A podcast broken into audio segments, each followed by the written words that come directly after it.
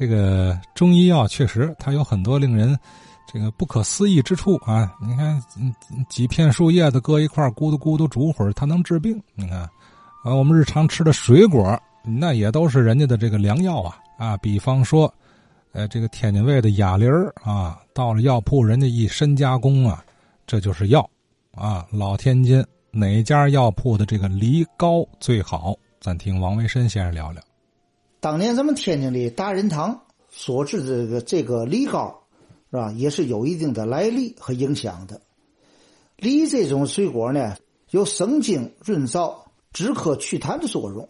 无论单独食用，还是呢，咱们说的经常的这个脑水饮用，是吧？或者呢，把这个里边这个核去掉了，啊，填充咱们中药的这个川贝母，啊，因为贝母呢分川贝母和浙贝母。川贝母是生长在四川的，啊，就是用这个川贝母，不能用这个浙贝母。浙贝母是生长在浙江，是吧？哎，用这个川贝母，把这个川贝母洗净之后呢，哈，哎，它是这个鳞片状的，一小片一小片的，把它掰了之后呢，放在这个去了核的这个梨的这个芯里边，然后呢，把那个梨啊上面那个带把的那个当堵头那块别削掉，那个削了搁一边还堵上它。这样等于变变成了一个小梨梨罐了，哎，上锅来蒸一下子，连这个梨带梨里边这个川贝母啊一块吃，这样的话呢哈，无外乎就是咳嗽痰喘是吧？口干舌燥是吧？有润肺、呃调肺气的一些个良好作用。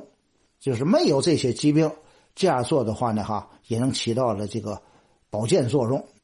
这个梨膏呢，同样是具有那个一些其他口服的。膏剂的不同之处，但是梨膏的正宗产产品呢，还得说是京字号的中药铺。这个咱们天津的京字号呢来讲，就是无外乎过去的大仁堂啊、乐仁堂啊、弘仁堂等等这些药铺呢，都是带有那哈呃京都二字的，都为京字号药呃老中药铺了。据说最早的这个梨膏呢，它是来源于清宫的太医院。太医院所制的这个梨膏呢，据说曾经治愈了一个妃子的咳嗽顽症，时间呢大约是在道光二十年。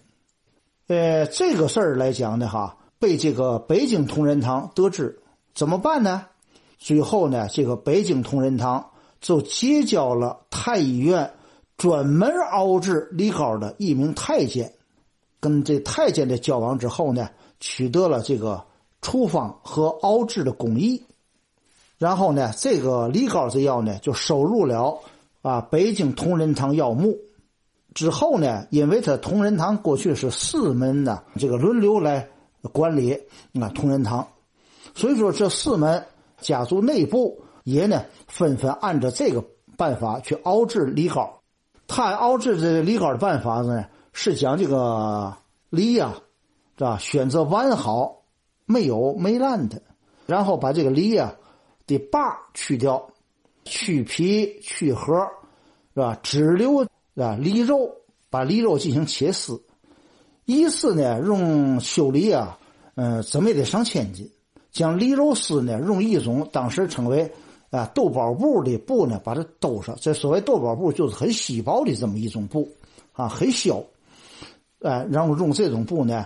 把这个切好的这个梨丝包好了，它是吧？然后上炸呢，挤出这个梨汁，放入呢带有锡粒儿的铜锅。这铜锅里边必须有锡粒儿，换成锡的。哎，必须是用这种锅上锅熬制。在熬制的过程当中来讲呢，还要放入呀白糖、蜂蜜、姜汁儿，当然有比例了。随时呢用这个槟榔勺，不不能用金属勺。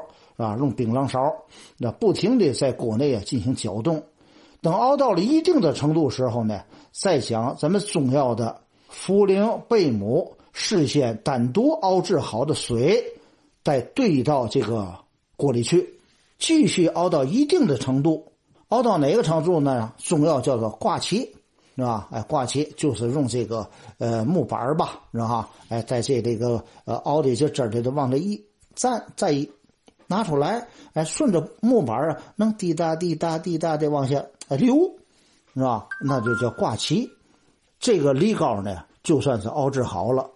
因为天津的大仁堂和北京的通山都是金字号，他们都是一家子，所以呢，天津在当时的大仁堂同样按照这个传统的办法进行操作，很受呢大家喜用。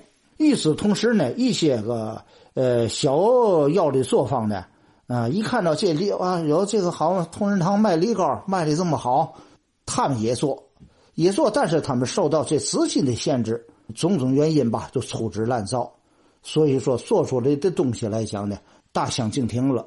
所以说，真正八百的天津的梨膏，还得说是当年天津大仁堂生产的梨膏。梨膏这个使用的范围啊很广啊，和其他的如这个西瓜膏、青果膏、枇杷膏还有所不同。尤其立秋之后，正是梨膏销售季节开始，直至呢冬天生活，到了新的一年的开春这都是梨膏销售的这个良好季节，呃，另外呢，听过去的一些个大宅门人讲吧，过去家里有老人的，有时候一冬呢也经常服这个银耳汤啊，对于老人呢是啊很有好处。先将这个熬好的这银耳汤兑入梨膏，把它兑在一起，还有这么一种吃法的，这样就更增加了梨膏的疗效和保健作用。哎，川贝梨膏啊，在老天津啊，老大仁堂啊，更胜一筹。这个中医人家讲究顺应天时的活着就行啊。你什么季节吃什么东西啊？这季节你看梨下来了啊，那你就吃它，错不了是吧？